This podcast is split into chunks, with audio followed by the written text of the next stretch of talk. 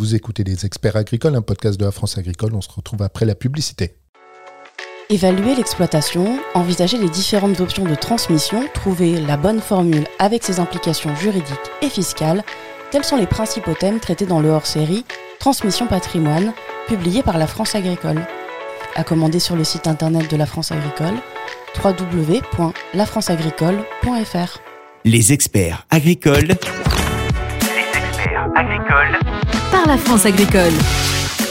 Vous écoutez Les Experts Agricoles, un podcast de la France Agricole. Je suis Eric Young et je suis accompagné de Marie-Astrid Battu. Bonjour. Bonjour. Nous allons parler de l'installation en agriculture. C'est un podcast qui se destine surtout aux futurs agriculteurs dans les lycées agricoles ou pour celles et ceux qui ont ce projet-là en tête. Si vous connaissez quelqu'un dans ce cas, n'hésitez pas à lui envoyer le lien. Comment faire mûrir son projet? Quel parcours faut-il suivre pour s'installer en agriculture? Peut-on recevoir des aides? Comment solidifier son envie initiale? Nous essaierons de répondre à ces questions à distance et au téléphone avec François-Étienne Mercier. Bonjour. Bonjour. Les experts agricoles. Les experts agricoles. Vous êtes agriculteur céréalier installé depuis 2012 en Meurthe-et-Moselle et vous êtes vice-président de Jeunes Agriculteurs National en charge de l'installation, c'est bien ça? Oui, oui, c'est ça. Le ministre de l'Agriculture veut passer de 14 000 à 20 000 installations par an pour faire face au départ en retraite de toute une génération d'agriculteurs. D'un autre côté, la réforme de la politique agricole commune a des répercussions sur le cadre de l'installation. C'est pourquoi il nous a semblé pertinent de faire un podcast sur le sujet maintenant. Avant de voir le parcours vers l'installation dans notre deuxième partie, commençons déjà par élaborer un projet d'installation. François-Étienne Mercier, avoir envie de s'installer, c'est bien, mais ça ne fait pas un projet pour autant. Comment aller chercher en nous notre véritable motivation pour euh, transformer une envie en projet? Peut-on se faire accompagner, par exemple, même par des conseillers en dehors du monde agricole? Il faut avoir l'envie déjà de, de, créer quelque chose, d'entreprendre. On n'arrête pas de communiquer, jeunes agriculteurs, sur le fait que les agriculteurs sont de véritables entrepreneurs. Euh, pour ça, il faut tout d'abord vraiment faire le point sur ce qu'on a envie de faire. Quelles sont euh, nos, nos, passions, les choses qui nous motivent. Et après, effectivement, on peut se faire accompagner de d'énormément de personnes. Mais comme on le verra dans la deuxième partie, il y a vraiment un dispositif qui a été mis en place, qui a été réfléchi pour faire mûrir euh, des, des, envies, pour faire mûrir des passions euh, et les concrétiser en, projets réels. Et euh, on, a des accompagnements qui sont vraiment spécifiques pour n'importe qui. Et effectivement, le métier d'agriculteur n'est pas réservé que à des enfants d'agriculteurs, mais vraiment à, tout le monde. Il y a des départs en retraite, on l'a dit. Il y a donc des fermes disponibles. comment les trouver? Je vous dirais qu'il faut euh, se rapprocher des, des chambres d'agriculture. Aujourd'hui, il y a un répertoire qui s'appelle le RDI, le répertoire départ installation, euh, sur lequel des agriculteurs qui euh, ont envie de transmettre leur exploitation et qui n'ont pas encore trouvé qui va reprendre leur exploitation. Et aussi, on peut y inscrire des personnes qui ont une envie, un projet, mais pas forcément d'exploitation pour réaliser ce projet. Et le but de ce répertoire, c'est de mettre justement en correspondance ces deux profils, les cédants qui souhaitent transmettre leur exploitation et ces jeunes qui ont un projet mais pas forcément d'exploitation. Comment construire son business plan, son, plan d'affaires, comme on dit? Par quel bout le prendre euh, C'est euh, plutôt les coûts, le, le, besoin de fonds de roulement, les financements, et surtout si c'est la première fois qu'on en fait un. Alors, c'est vraiment euh, très important. Le, le, le, business plan, nous on l'appelle plan d'entreprise. Euh, il faut vraiment voir ça comme un, un, un, outil pour piloter son exploitation. Et, et je pense que si on n'a pas euh, fait des études un peu dans, dans le domaine, euh, c'est très important de se faire accompagner pour pour ce business plan, car il est important de, de voir ce qu'on va pouvoir produire, quel produit on va vendre, si on va le, le transformer ou le vendre directement euh, en matière brute, combien ça va nous coûter pour le produire, euh, combien ça va euh, nous rapporter une fois qu'on va le vendre et combien on va pouvoir investir et se dégager comme revenu. Donc je dirais que ça ne ça ne s'improvise pas. le mieux, l'idéal, si on n'a pas déjà créé son entreprise, c'est de se rapprocher d'experts justement pour avoir des, des chiffres réels et, et s'en servir après pendant les premières années de, son installation comme un véritable outil de pilotage et voir faire évoluer son projet aussi en fonction de ce business plan. Mais les experts, ça peut être qui? C'est forcément la Chambre d'agriculture ou ça peut être un, centre de gestion ou, même des, collègues agriculteurs, des futurs collègues? Ça, ça, peut être énormément de monde. Après, je, je conseillerais vraiment de se rapprocher euh, de d'experts, euh, type la, la Chambre d'agriculture, les centres de gestion, euh, des personnes qui ont accès à, à des données euh, quand vous allez vous installer, je suis installé en, en grande culture, euh, chez moi, si jamais euh, demain euh, je construis un business plan où je dis que je vais faire 125 euh, quintaux en blé, c'est beaucoup trop important pour le potentiel de, de mes champs. Et la même chose si je dis que je vais faire que 30 quintaux. C'est, il faut vraiment s'aider de personnes compétentes et les chambres d'agriculture et les centres de gestion ont justement des données fiables qui vont vous permettre de réaliser un bon business plan. Si on n'est pas issu du milieu agricole, on a vu qu'il y a beaucoup de choses techniques, euh, est-ce qu'on peut quand même faire une première approche, euh, même avant d'avoir euh, un projet bien établi, une première approche dans une ferme avec par exemple une formation, une mise en situation, et puis est-ce que c'est finançable ça? Alors, je vous dirais qu'il y a énormément de possibilités. La première chose que je recommanderais, s'il y a des, jeunes hors milieu agricole qui nous écoutent, c'est qu'ils se forment. Aujourd'hui, on a un métier euh, qui est technique, on a un métier euh, qui est devenu un, véritable métier d'entrepreneur et il y a besoin de, compétences spécifiques et la formation est le meilleur moyen d'acquérir ces compétences. Euh, on a énormément de formations aussi qui sont destinées à des, personnes plus âgées avec de, de l'expérience aussi qui s'acquiert euh, via des stages sur euh, des exploitations. Et, ça permet aussi de se rendre compte euh, si on, est bien au fait avec les contraintes du, métier. Travailler avec des animaux, c'est très dans l'air du temps, mais ça impose un savoir-faire très important. Et le mieux, c'est justement de venir se tester sur des exploitations, donc soit via une formation avec des stages, il y a des, groupes qui permettent justement de, venir tester un peu son projet avant de se lancer, voir si effectivement euh, euh, l'élevage d'animaux, euh, la transformation de, lait en fromage, c'est quelque chose vraiment qui nous attire, ou alors on avait un peu minimisé certains aspects du métier et qu'on va plutôt se réorienter dans un autre domaine. Alors toujours dans le même ordre d'idée, si on a un projet assez établi, mais on veut se lancer, on n'est pas forcément sûr. Est-ce qu'on a le droit à un essai, le droit à l'essai, le droit à l'erreur, pour bien ancrer son projet, comme par exemple des ateliers d'entrepreneurs euh, pour tester une idée, euh, par exemple dans une, ferme déjà existante? Oui, il y a, y a, des structures qui permettent cela, qui permettent de venir euh, tester. Vous êtes euh, vous avez envie de devenir euh, maraîcher, vous, euh, avez un jardin, mais vous voudriez tester vraiment le métier de maraîcher, il y a des structures qui vous accueillent où vous pouvez tester votre projet, tester vos, vos, compétences réellement sur le terrain pour pouvoir voir comment euh, comment évolue votre projet et si c'est vraiment ça que vous voulez et après vous pouvez euh, vous lancer dans le grand bain comme on pourrait dire et euh, vous installer pour de vrai sur vos terrains et créer votre exploitation.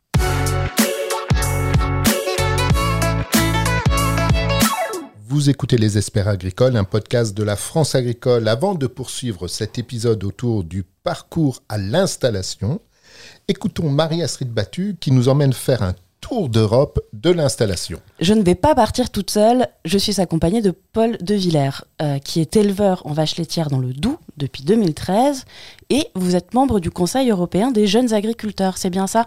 Oui, oui, c'est bien ça. Donc euh, je suis membre, je représente jeunes agriculteurs euh, au niveau européen. D'accord, merci.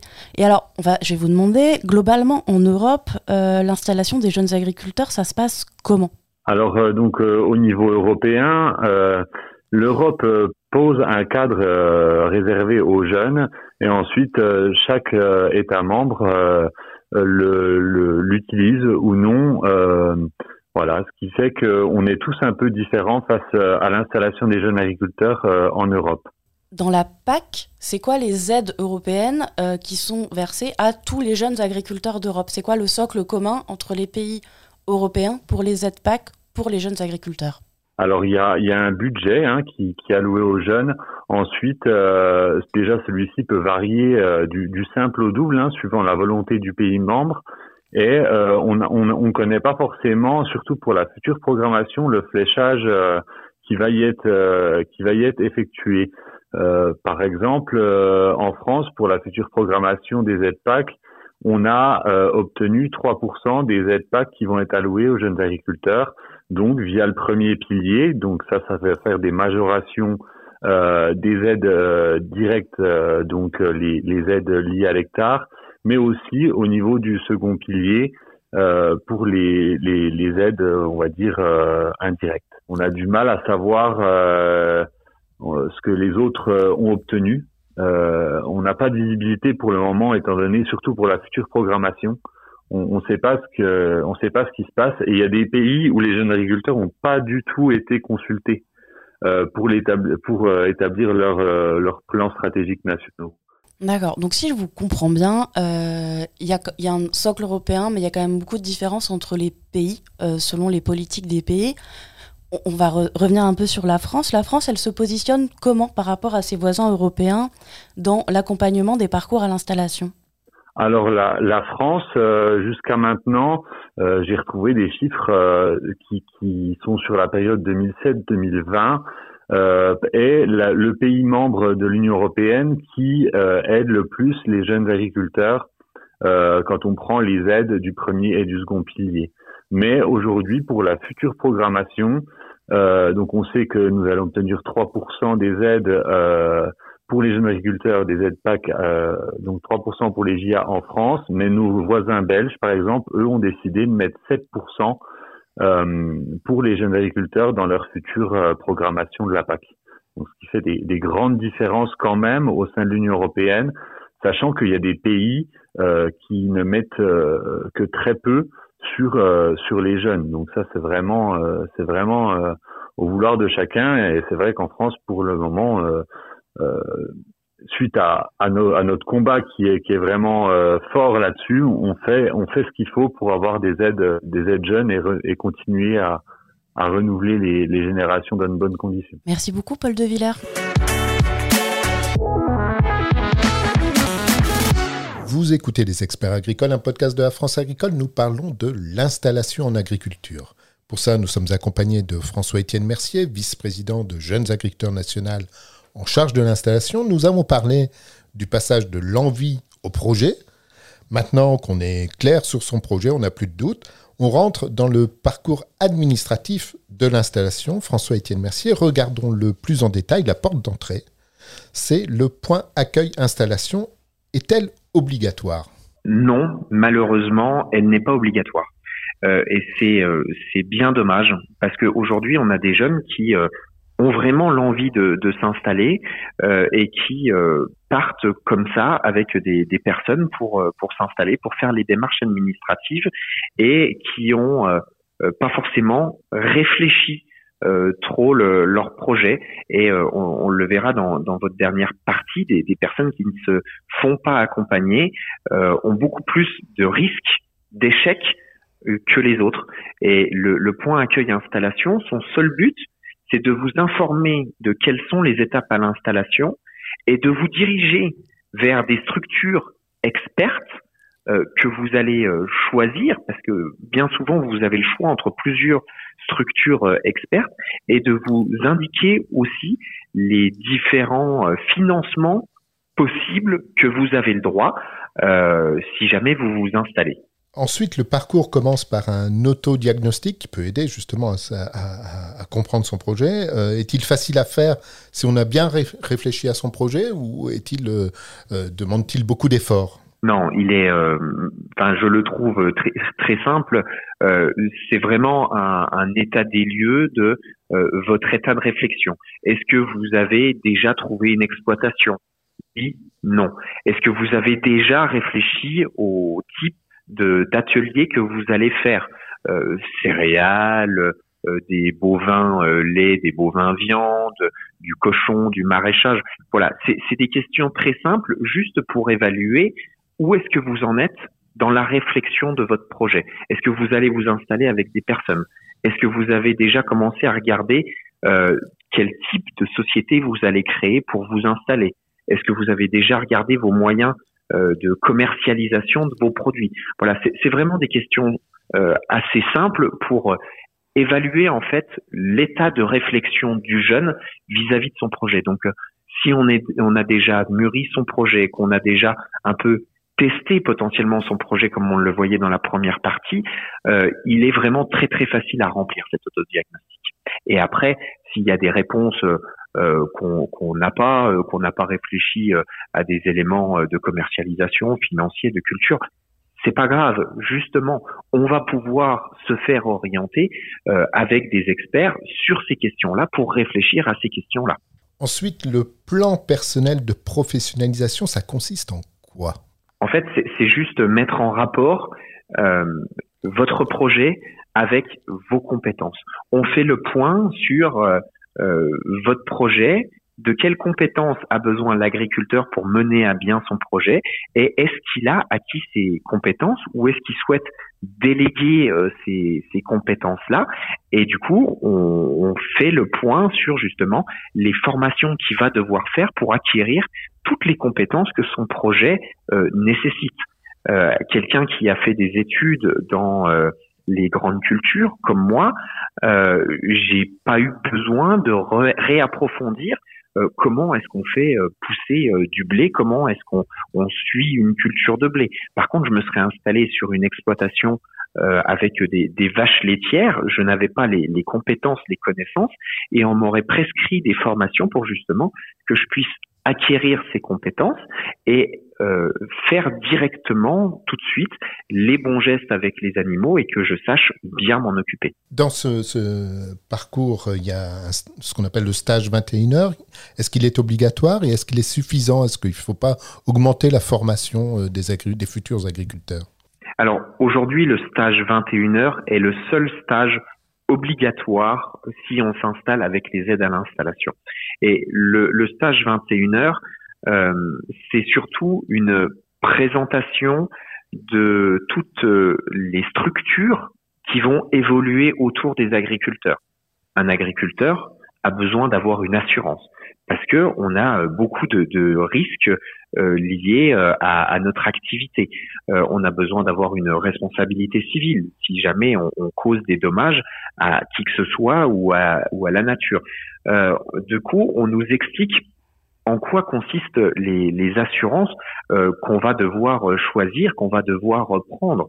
On nous parle aussi euh, des banques qui vont être nécessaires pour se lancer dans l'agriculture parce qu'on investit généralement euh, beaucoup d'argent quand on s'installe et du coup on a besoin de trouver une banque et on nous met en garde sur justement les aspects importants à voir avec une banque quand on va s'installer. Donc euh, voilà, on, fait le tour un peu de toutes les structures euh, qui entourent les agriculteurs et des, des spécificités de, chacune d'elles sans nous dire en banque il faut choisir telle banque, en assureur, il faut que vous alliez voir tel agriculteur, et en commercialisation, il faut que vous alliez voir euh, telle personne. Non, c'est juste une ouverture d'esprit de quelles sont les structures autour de chaque agriculteur, comment est-ce qu'elles peuvent apporter une aide aux jeunes agriculteurs et le laisser après euh, choisir entre ces différents acteurs. L'installation, elle suppose aussi, à la fin de ce parcours, un passage en, en CDOA, la Commission départementale d'orientation agricole. Alors, est-ce que c'est long? Quels sont les délais? Et finalement, à quoi elle sert cette commission? Alors, la, la CDOA est une instance qui permet euh, de, de donner entre guillemets euh, euh, l'autorisation d'exploiter.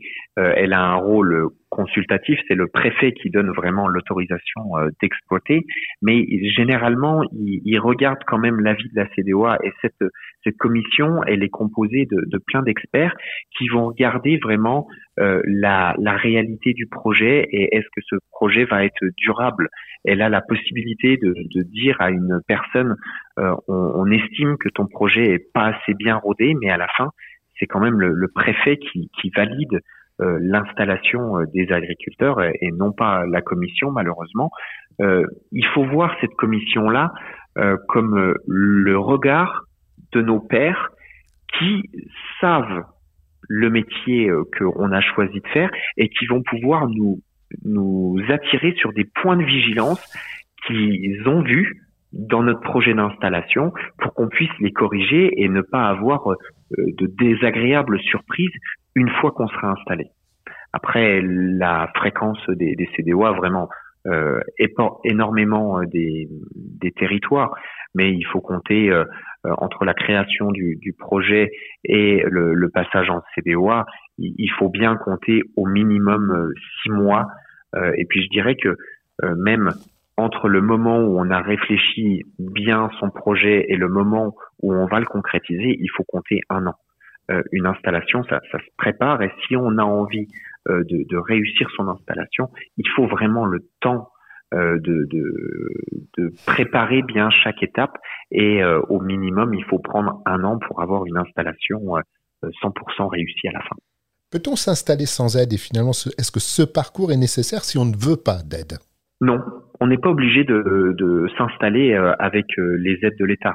Euh, on peut on peut passer en dehors de, de ce parcours euh, après, on, on, le voit, on a beaucoup plus de personnes qui euh, arrêtent le métier d'agriculteur euh, parce qu'ils sont pas passés par le dispositif.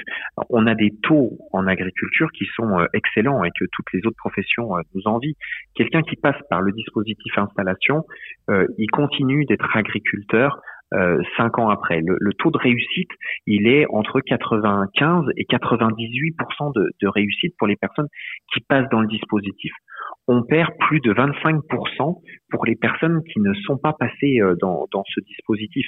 Et ce dispositif, encore une fois, il n'est pas euh, contraignant. Il est là pour nous aider à trouver des interlocuteurs qui sont des experts sur des domaines dans lesquels on est forcément obligé de passer.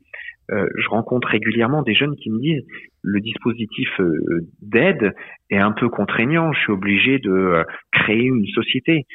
Bah oui, mais que tu t'installes avec ou sans les aides, la partie administrative est la même. On est quand même obligé de faire des, des papiers de création d'entreprise, de choisir une entreprise, et il y a des formalités administratives à la création d'une entreprise.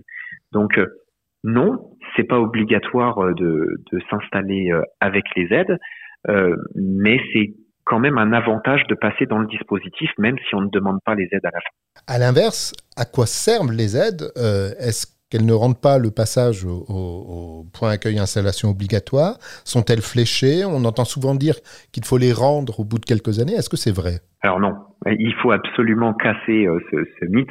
Euh, c'était euh, peut-être vrai il y a une dizaine d'années, mais la réglementation a, évolué.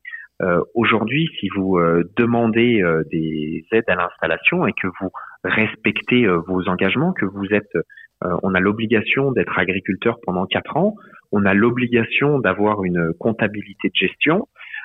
si vous respectez ces, ces deux points très importants, vous gardez la somme que vous avez déjà touchée. Euh, si vous avez bien respecté euh, votre euh, business plan, on vous donne les 20 derniers pourcents de des aides qui vous étaient allouées. Donc c'est un véritable un véritable plus. ça a énormément changé. Les contraintes liées à la vérification des éléments se sont énormément simplifiées. Donc voilà, c'est vraiment dommage. En moyenne, la DGA, la dotation jeunes agriculteurs, les aides représentent 31 000 euros en France. Tout ça pour être agriculteur pendant quatre ans, tenir une comptabilité de gestion et respecter les engagements qu'on avait pris à l'installation. C'est-à-dire, si j'avais dit que je ferais des céréales, il faut que je fasse réellement des céréales. Si j'avais dit que j'aurais des vaches laitières, il faut que j'ai réellement des vaches laitières. Et c'est là où, le dispositif à l'installation, l'accompagnement est véritablement important. Il ne faut pas s'engager à faire des cultures ou des animaux si c'est pas quelque chose qui a été euh, réfléchi avant. Euh, c'est pour ça qu'aujourd'hui, euh, je pense que 31 000 euros donnés juste pour être agriculteur pendant quatre ans, faire une comptabilité de gestion et respecter son projet, c'est quand même plutôt bien payé.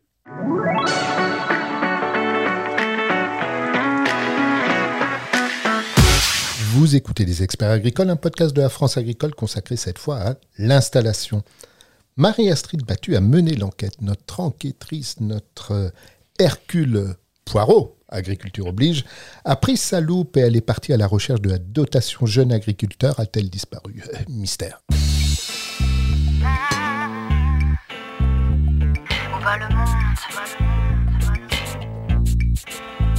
Alors, si certains comme Kenji Girac, la femme Kenvi ou encore Jalan que nous venons d'entendre se demandent où va le monde, de mon côté, je me demande où va la DGA, la dotation jeunes agriculteurs. Est-ce qu'elle va disparaître avec la nouvelle PAC Quel héritage va-t-elle laisser? Qui va gérer les aides à l'installation et comment seront-elles attribuées? Je me suis lancée sur ces traces afin de lever le voile sur ce mystère qui agite le monde agricole. Pour résoudre cette énigme, nul besoin du laboratoire des experts Miami, mais seulement d'une experte, Hélène Ossignac, conseillère agriculture à l'association Région de France. Ne vous inquiétez pas, j'ai pitié de vos oreilles, vous chanterez pas mes découvertes.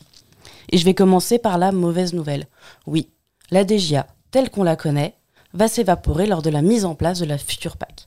Maintenant que le sparadrap est arraché, laissez-moi vous rassurer, contrairement aux tâches après un passage en machine, la DGA disparaît en laissant des traces. Les aides à l'installation seront gérées par les régions à partir de 2023, donc dans la future PAC. Les aides non surfaciques du second pilier, donc les aides à l'installation, seront décentralisées. Ce sont les régions qui les administreront et l'État devra leur transmettre les compétences et les moyens, notamment humains, pour le faire. Mais il y a un mais. Les définitions du jeune agriculteur et du jeune installé seront définies au niveau national, et c'est l'ex-DGA qui servira de base pour les déterminer. En d'autres termes, l'ex-DGA deviendra le socle commun des aides aux jeunes agriculteurs.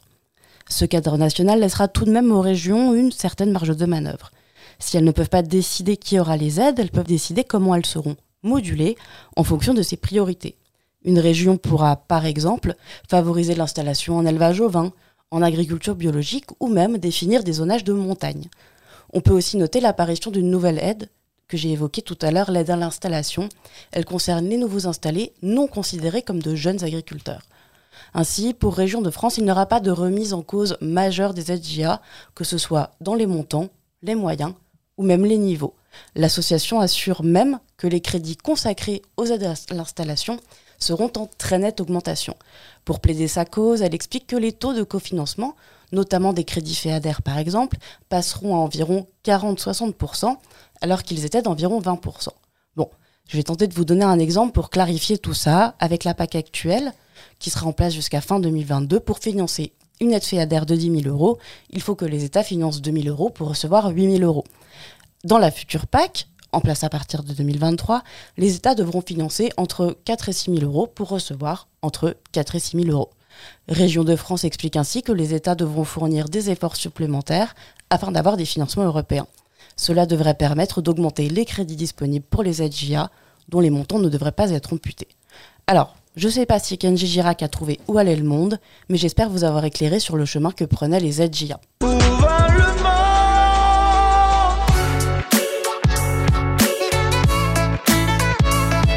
Et maintenant, dans cette dernière partie de notre épisode des experts agricoles consacré à l'installation, je vous propose de prendre le sujet à l'envers. Comment être sûr d'échouer? Les bonnes combines pour bien se planter. François-Étienne Mercier, je vais vous proposer quelques situations qui me semblent à la fois fréquentes et une bonne base pour partir du mauvais pied, à éviter donc. Par exemple, bâcler son étude économique, ça, ça me paraît une bonne idée pour bien se tromper. Ah bah oui, c'est une très bonne solution pour euh, euh, bien se planter. Effectivement, euh, comme je le disais, si dans mon secteur je dis que je vais réussir à produire 125 quintaux en blé, c'est agronomiquement totalement impossible, et que je vais regarder mes investissements en fonction de, de cette étude théorique totalement biaisée, je vais pas faire long feu et je vais vite faire faillite, malheureusement. dans le même genre, ignorer la réglementation. Alors ça, bah oui, c'est fastidieux, toutes ces histoires de plans locaux d'urbanisme, euh, les règles de l'environnement, le code du travail, c'est bon, quoi. Euh, ça, c'est pas mal, ça. Euh, effectivement, tant que on, tant que l'administration ne le verra pas, euh, il y aura pas de souci. Mais l'administration veille au grain et euh, on est obligé de respecter la réglementation, bien heureusement, comme n'importe quel concitoyen. Et euh, ça peut nous valoir de, de, très grosses amendes, voire une interdiction d'exploiter quand on ne respecte pas la réglementation. Rester seul Ça, c'est bien ça. On parlait à personne, surtout quand on a des questions. Alors ça, ça c'est à peu près sûr que ça marchera pas. Effectivement, euh, euh, c'est malheureusement euh, une, cause d'arrêt d'activité trop trop fréquent, je trouve, des personnes qui ont une idée en tête et puis qui décident de ne se faire accompagner par par personne, qui ont, peur, n'ont pas envie justement d'exposer leur le, leur cas et euh, de réfléchir vraiment que tout seul, de travailler en totale euh, autonomie. Ces personnes-là rapidement se mettent en difficulté parce que on est un métier d'entrepreneur, on a énormément de choses à, à, réfléchir, à respecter, et bien souvent tout seul, c'est totalement impossible. Donc effectivement, rester seul, c'est une bonne idée pour ne pas réussir. Refuser d'acquérir des compétences, alors la formation, tout ça, bon, c'est fastidieux. Ça, c'est pas mal, ça, pour se tromper. Alors oui, euh, effectivement, aujourd'hui, on n'est plus agriculteur comme on l'était euh, par le passé. On a besoin euh, d'évoluer et ces nouvelles compétences n'acquièrent pas comme ça en, tombant du ciel. On a besoin de se former. Aujourd'hui, il y a, y a, trop peu d'agriculteurs qui se forment malheureusement, mais bien heureusement pour s'installer. quand on s'installe avec les aides, on a un minimum de formation à faire, de compétences à acquérir, et bien heureusement parce que la plupart des personnes qui ne se forment pas se retrouvent très vite euh, en difficulté. Et pour finir, une situation fréquente, euh, ne pas oser dire non, faire comme papa, euh, alors que l'envie en soi mène vers un autre, autre type d'exploitation, ça c'est pas mal ça aussi. Et puis, non seulement pour échouer, mais pour mal le vivre après. Alors effectivement, ça, j'en parle souvent exprès pour, pour provoquer des fils à papa qui vont tout faire comme papa parce que papa a dit qu'il fallait faire comme ça et on le voit, ces, ces personnes-là euh, font, font le métier, pas forcément avec euh, passion, avec euh, une, une pression familiale très importante. Et quand, quand bien souvent la pression familiale disparaît parce que les, les parents décèdent, c'est des exploitations qu'on voit être vendues très rapidement parce que les, les personnes ont été forcées. Alors à l'époque, euh, ça, ça marchait. Ma grand-mère le, le, me le rabâche souvent qu'elle n'a pas eu le choix que de faire autre chose qu'être agricultrice. Mais aujourd'hui, bien heureusement, euh, on a le on a le choix et quelqu'un qui n'a pas envie d'être agriculteur, il faut surtout pas qu'il fasse euh, comme comme papa a dit et qu'il ne s'installe pas parce que sinon effectivement c'est la, la meilleure façon d'échouer et surtout de très mal le vivre. Merci beaucoup François-Étienne Mercier. Je rappelle que vous êtes déjà installé vous-même et que vous êtes vice-président de Jeunes Agriculteurs National en charge de l'installation. Vous écoutiez Les Experts Agricoles, un podcast de la France Agricole présenté par Eric Young et Marie-Astrid Battu. La technique est assurée par Michael Icard. Retrouvez-nous sur vos plateformes habituelles d'écoute de podcast et si vous nous appréciez, vous avez moyen de nous aider. Déjà, vous pouvez partager cet épisode avec un mail, un lien, un post sur les réseaux sociaux. Et vous pouvez nous donner une bonne note sur votre plateforme d'écoute préférée. Ça augmente la visibilité du podcast dans les recommandations à ceux qui ne nous connaissent pas ou pas encore.